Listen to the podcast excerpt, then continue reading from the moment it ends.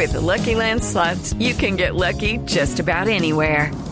This is your captain speaking. Uh, we've got clear runway and the weather's fine, but we're just going to circle up here a while and uh, get lucky. No, no, nothing like that. It's just these cash prizes add up quick. So I suggest you sit back, keep your tray table upright, and start getting lucky. Play for free at LuckyLandSlots.com. Are you feeling lucky? No purchase necessary. Void where prohibited by law. 18 plus terms and conditions apply. See website for details.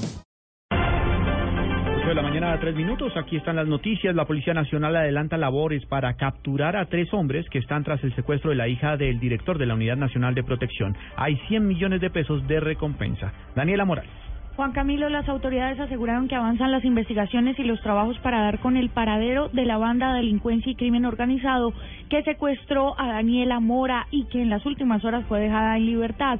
Aseguran que las primeras pistas apuntan a una banda conformada en un principio por tres hombres, pero que podrían ser más. Sin embargo, aún pues no hay un nombre plenamente identificado de esta banda. Es importante decir que el general Rodolfo Palomino, director de la Policía Nacional, dijo que se mantiene la recompensa de 100 millones de pesos para quien dé información sobre el paradero de estos hombres. Además, ha dicho que se mantienen los planes candado y también rastrillo que eh, pues se tratan de pasar casa por casa y finca por finca para poder establecer dónde estarían ubicados los integrantes también de la banda que secuestraron a Daniela. Finalmente ha dicho que se mantienen los operativos y que por ahora está descartado o mejor que lo que se quiere evitar es que salgan del país. Daniela Morales, Blue Radio.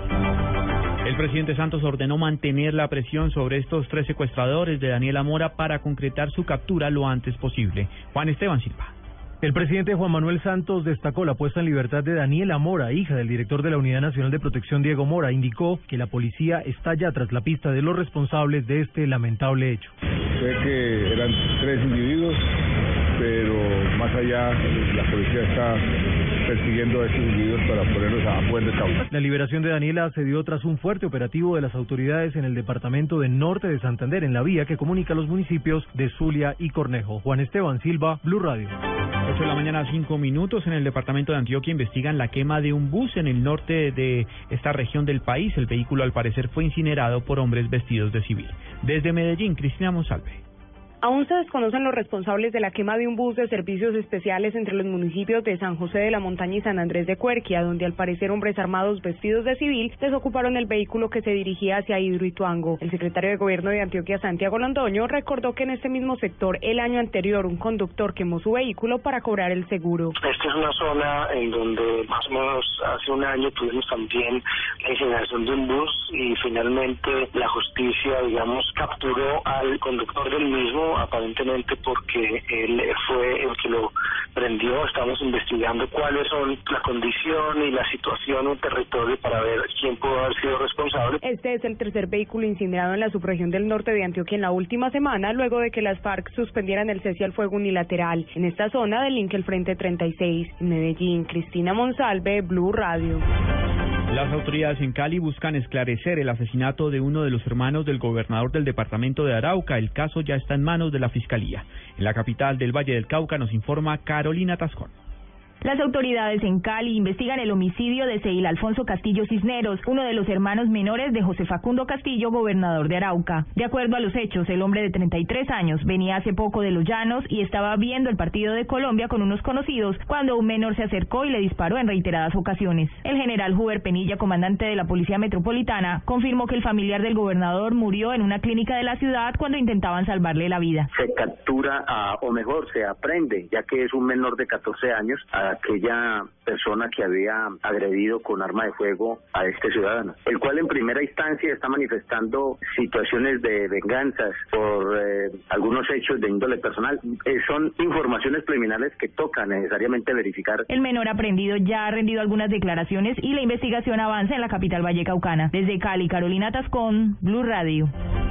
En Deportes Independiente Medellín y Deportivo Cali definen en las próximas horas la gran final del fútbol colombiano en el estadio Atanasio Girardot en la capital de Antioquia, juego al cual el conjunto verde del Valle llega con la ventaja de haber ganado 1 a 0 en el choque de ida. Jonathan Sachin. Hola, ¿qué tal? Feliz mañana para todos. Hoy tendremos a partir de las 6 de la tarde en Blue Radio la final del fútbol colombiano. El Deportivo Cali visita al Independiente Medellín en una final inédita del torneo local. Escuchemos a Fernando El Pecoso Castro, estratega del equipo Valle Caucano. El equipo llega por ahí 17 o 18 veces llega, no hace sin un gol tiene con qué buscarle el título al Medellín, solo con mucho respeto del Medellín por su condición, su fútbol, su técnico, todo. Pero nosotros futbolísticamente yo creo que podemos ser superiores. El equipo azucarero cuenta con la gran novedad de Cristian Nasut y Juan David Cabezas, quienes fueron habilitados por el equipo médico. Así que ya lo saben, transmisión de Blue Radio a partir de las 6 de la tarde, donde conoceremos al campeón del torneo Apertura 2015 del fútbol colombiano. Información deportiva, Jonathan Sachin, Blue Radio.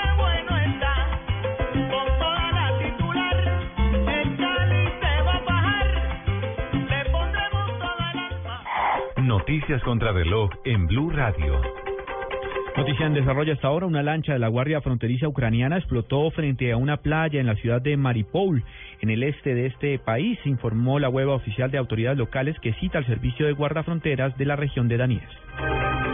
La cifra es noticia, el ministro del Interior Juan Fernando Cristo pondrá en marcha más de 40 cámaras de seguridad en tres circuitos cerrados en los municipios de La Vega, Zipaquirá y también en Ubaté, esto con una inversión de 638 millones de pesos para fortalecer la seguridad en esta región del país. Y quedamos atentos, en los próximos minutos el Papa Francisco recibirá por quinta vez en el Vaticano a la presidenta argentina Cristina Fernández de Kirchner en una semana muy latinoamericana para el pontífice antes de su viaje en julio a la región. Esta semana recibirá también al presidente Juan Manuel Santos y recordemos que en las últimas horas el presidente de Venezuela Nicolás Maduro canceló la audiencia que tenía prevista con el sumo pontífice.